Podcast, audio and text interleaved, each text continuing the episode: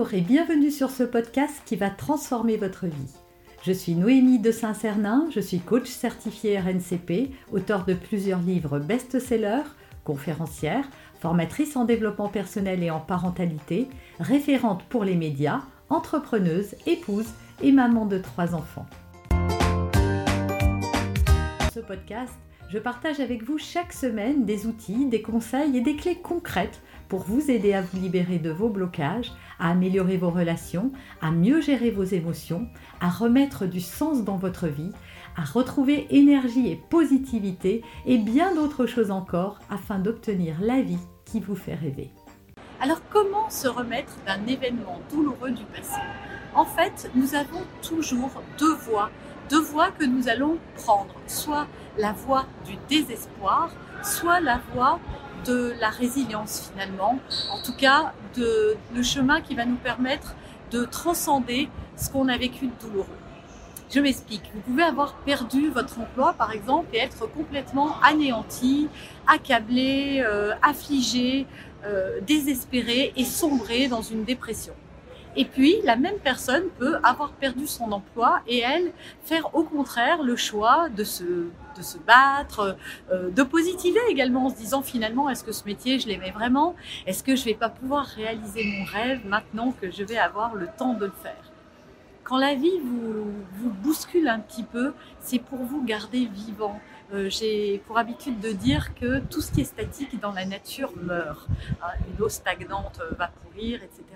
Et donc la vie, de temps en temps, va nous bousculer pour nous faire changer de chemin, changer de voie, pas pour nous punir, pas pour euh, nous envoyer des épreuves douloureuses, pas pour nous faire souffrir, mais simplement pour nous dire que peut-être on s'est trompé de chemin.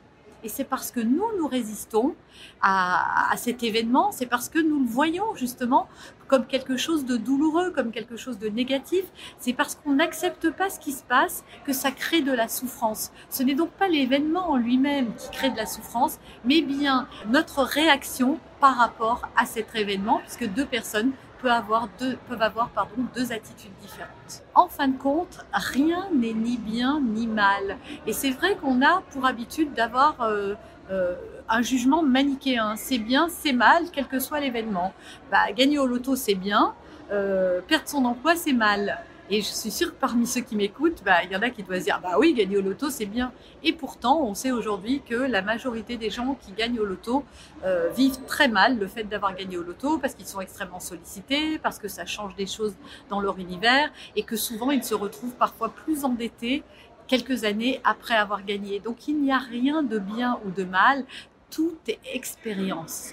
Et chaque expérience en fait, va euh, se dérouler, en tout cas l'issue d'une expérience est plutôt la conséquence de la façon dont nous allons réagir par rapport à elle que l'expérience elle-même. Ce n'est pas ce qui arrive qui est important, mais la façon dont nous allons réagir par rapport à ce qui se passe. Et parmi vous, et j'en fais partie, il y a beaucoup de gens pour qui le passé a été extrêmement douloureux, le passé de l'enfance, mais également des trahisons, des rejets, des abandons, des, des, euh, des, abus de confiance, voilà, toutes ces choses qui ont pu vous, vous faire souffrir et sur lesquelles vous êtes resté d'une certaine façon bloqué.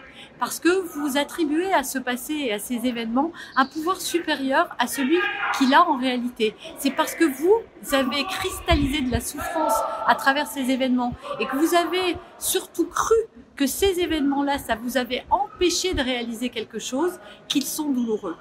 Je m'explique. Si vous avez eu une enfance douloureuse et que par exemple vous n'avez pas pu faire d'études, vous pouvez croire que c'est parce que vous avez eu euh, cette enfance douloureuse qu'il a fallu que vous vous euh, émancipiez très jeune. Euh, c'est ce que j'ai cru moi. Hein. c'est pour ça que je prends cet exemple. Qu'après, bah, c'était ce qui vous avait empêché de vous réaliser professionnellement et donc de faire des études et d'avoir une belle carrière. Et pourtant, euh, ça ne veut rien dire. Il y a des gens qui peuvent devenir cadre supérieur et ça a été mon cas. Je suis devenue DRH sans avoir suivi un cursus classique scolaire.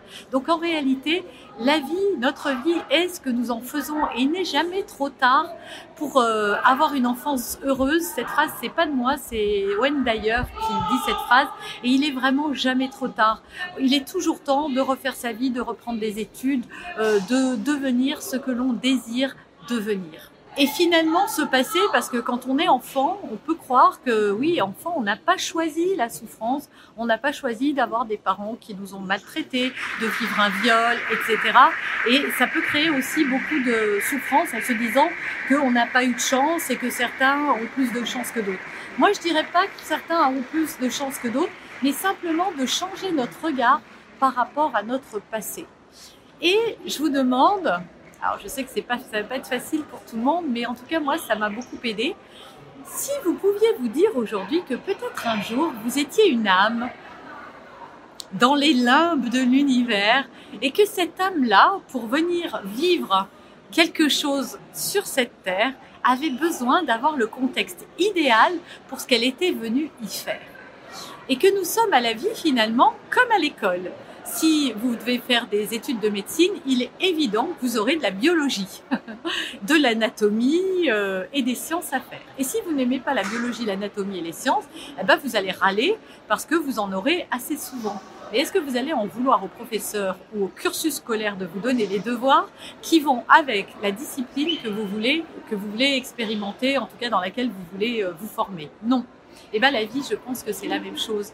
Vous avez peut-être, en tout cas moi je crois que nous avons choisi le contexte le plus favorable à ce que nous venions expérimenter dans cette vie. Et je vous demande de faire la chose suivante.